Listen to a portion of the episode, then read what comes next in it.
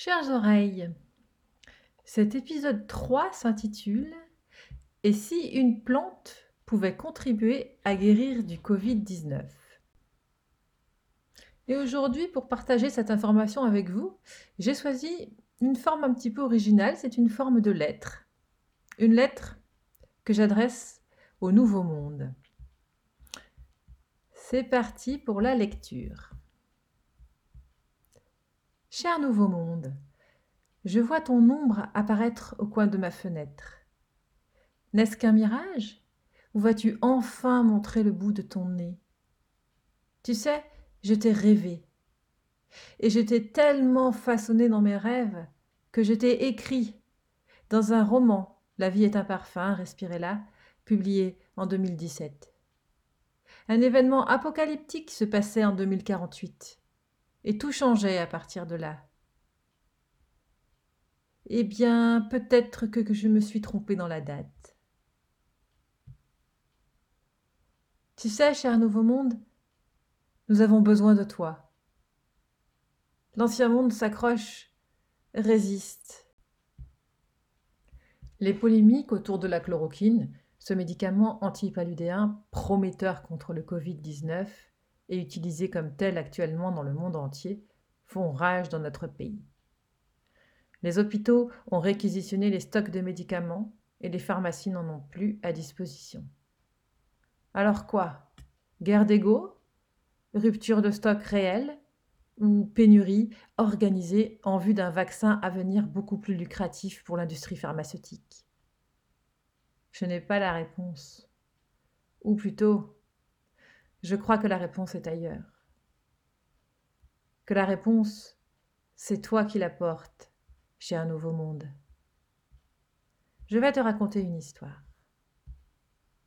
Elle s'appelle Artemisia annua. Et sa maman, Lucille Cornet-Vernet, orthodontiste, alias Docteur Lucille en Afrique.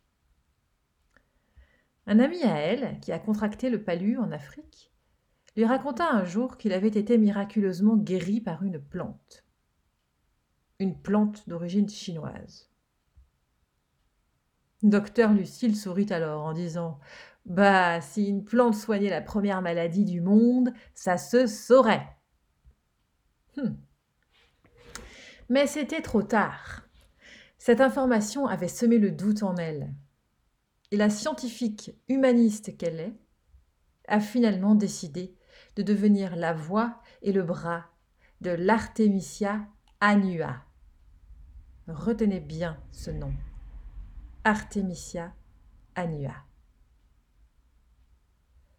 Elle et son équipe ont vite compris qu'ils devaient passer par la case études internationales. Il a fallu trouver 100 000 euros pour ça. Bien évidemment, les labos n'ont pas financé. Docteur Lucille s'est alors tourné vers son réseau pour lever cet argent, et avec la pugnacité qui la caractérise, elle y est parvenue. Cette étude a montré que 96% des patients étaient guéris en buvant un litre de tisane d'Artemisia annua par jour pendant 7 jours et il ne restait plus du tout de traces de parasites dans leur sang à 28 jours. Est-ce que vous m'avez bien entendu? On guérit la malaria avec une plante. Allô, allô les humanoïdes Ici la Terre Bref. La lumière commençant à être faite sur cette plante, l'Artemisia annua, l'OMS a réagi et a interdit cette plante. Y aurait-il des lobbies privés exerçant pression et pouvoir à l'OMS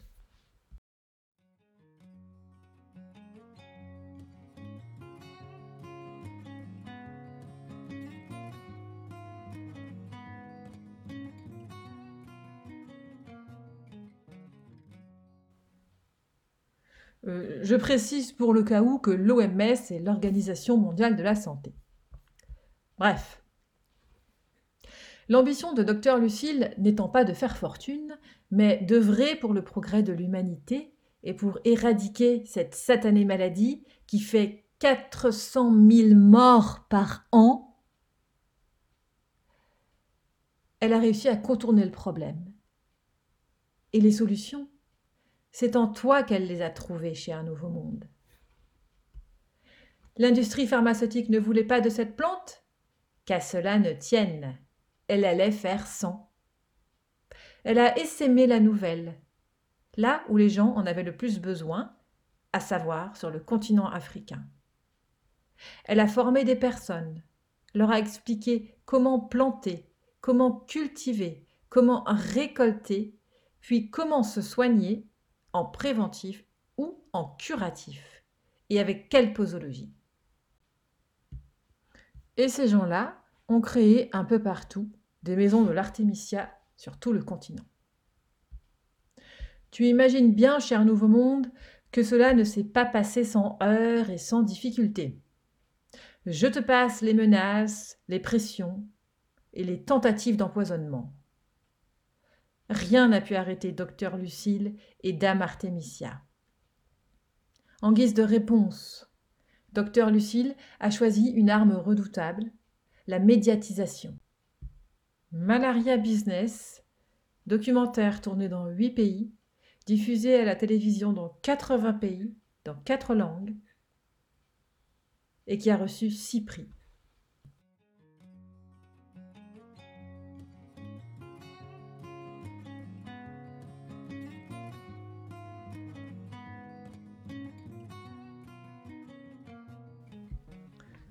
Alors, que dis-tu de cette histoire, cher Nouveau Monde? En ce qui me concerne, j'y vois trois points importants à souligner.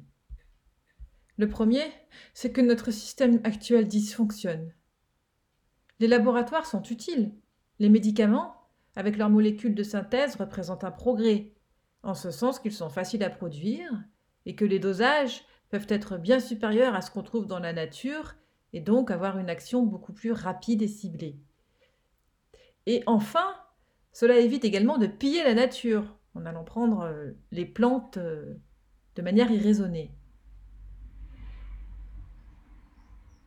mais en charge de la production industrielle des médicaments et de la recherche, ces laboratoires sont à la fois juges et partis.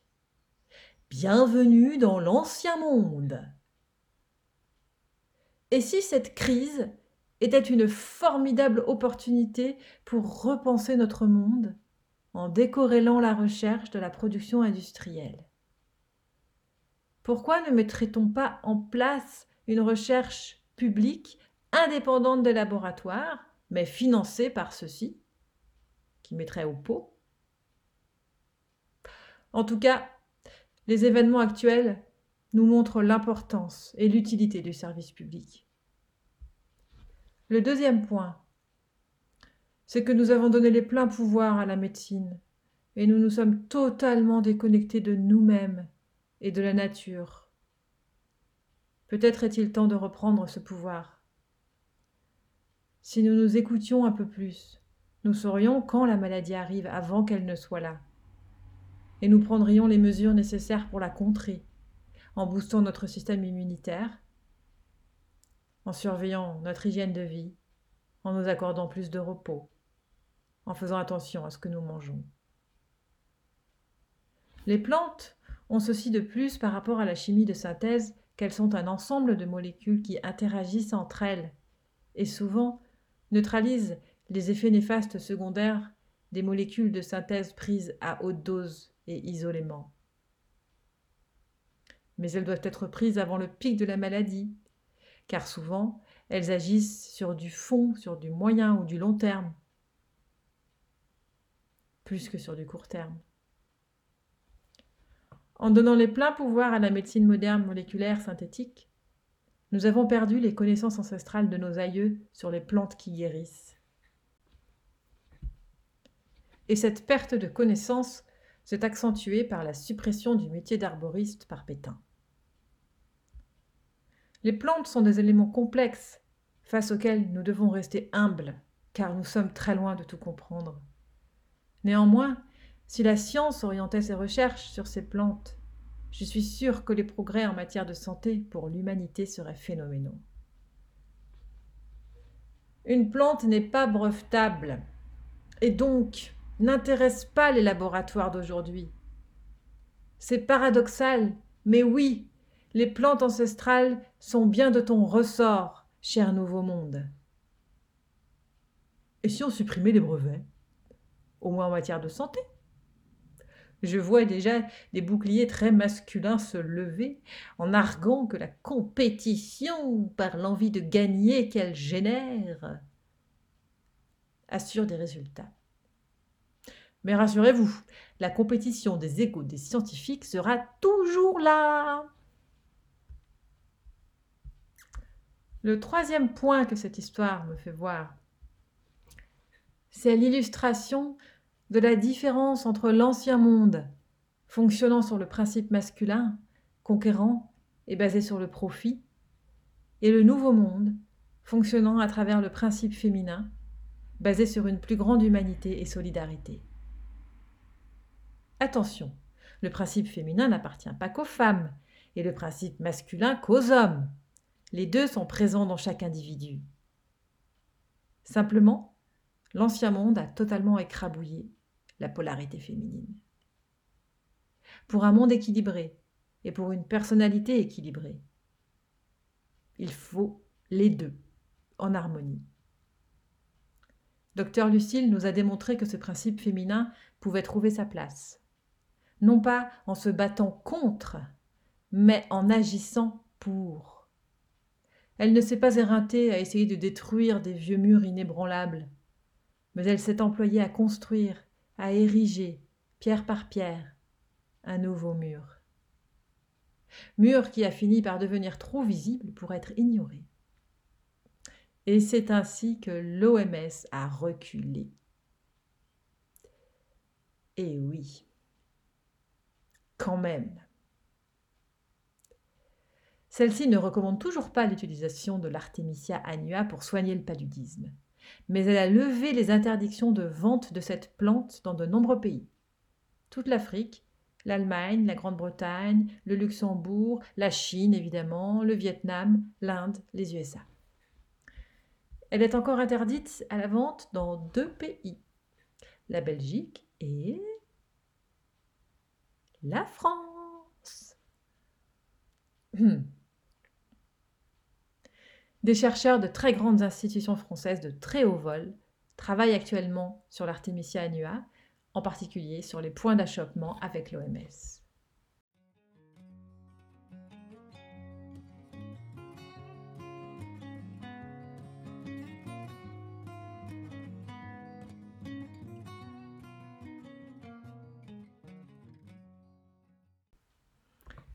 Cette histoire pourrait s'arrêter là, cher Nouveau Monde. Mais, ironie du sort, cette plante qui soigne le palu, donc, semble avoir une efficacité non négligeable contre le Covid-19. Et sans effet secondaire. Une maison de l'Artemisia soigne en moyenne 50 000 personnes contre le palu. 80 maisons de l'Artemisia existent disséminées un peu partout dans le monde. 50 000 fois 80 maisons égale 4 millions de personnes. Aujourd'hui, 2 avril 2020, 850 000 personnes dans le monde sont touchées par le Covid-19, selon les statistiques.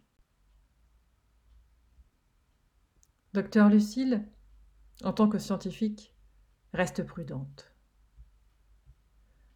Un document est récemment parti pour répondre à l'appel à projet Covid-19 de l'armée française.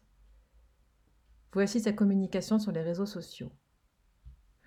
85% des Chinois malades du Covid-19 ont pris un cocktail de plantes adapté à leur état clinique. L'Artemisia annua a été donnée en curatif, associé à la médication conventionnelle choisie dans les cas modérés à sévères, atteinte pulmonaire, comme pendant l'épidémie de SRAS. La posologie est de 10 grammes par litre par jour en décoction de 2 minutes jusqu'à fin des symptômes pulmonaires. Décoction, ça veut dire que vous faites bouillir vos 10 grammes de plantes dans votre litre d'eau pendant 2 minutes. Vous buvez le litre dans la journée jusqu'à fin des symptômes. L'artémisia annua possède quatre molécules actives in vitro contre le STRAS-CoV-2 lutéoline, campérol, quercétine et apigénine. Aucune efficacité en prévention répertoriée. Il doit être réalisé une étude clinique de toute urgence. Voilà, cher Nouveau Monde.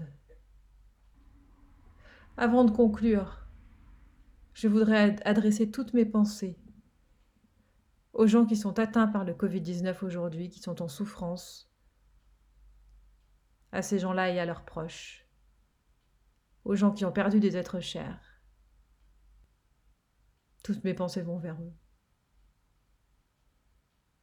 Cette plante n'est peut-être pas la panacée, elle ne sauvera peut-être pas le monde, mais elle peut y contribuer. Alors, cher nouveau monde, si cette information résonne en toi, c'est le moment de montrer le bout de ton nez et de faire en sorte que cette information rayonne et soit diffusée largement. Voilà, chères oreilles, c'était ma pierre à l'édifice de ce que nous sommes en train de traverser. Les médias aujourd'hui ne sont pas mûrs pour relayer ce genre d'analyse, j'en ai fait l'expérience. Mais à l'instar de Lucille Cornet-Vernet, rien ne nous empêche d'ériger de nouveaux murs. J'ai posé la première pierre, vous pouvez poser les suivantes en likant, commentant et surtout partageant. Petit aparté avant de vous quitter, certains d'entre vous sont rentrés chenilles en confinement et en sortiront papillons. Alors je vous souhaite une belle gestation, petit papillon. Prenez soin de vous. Bye bye.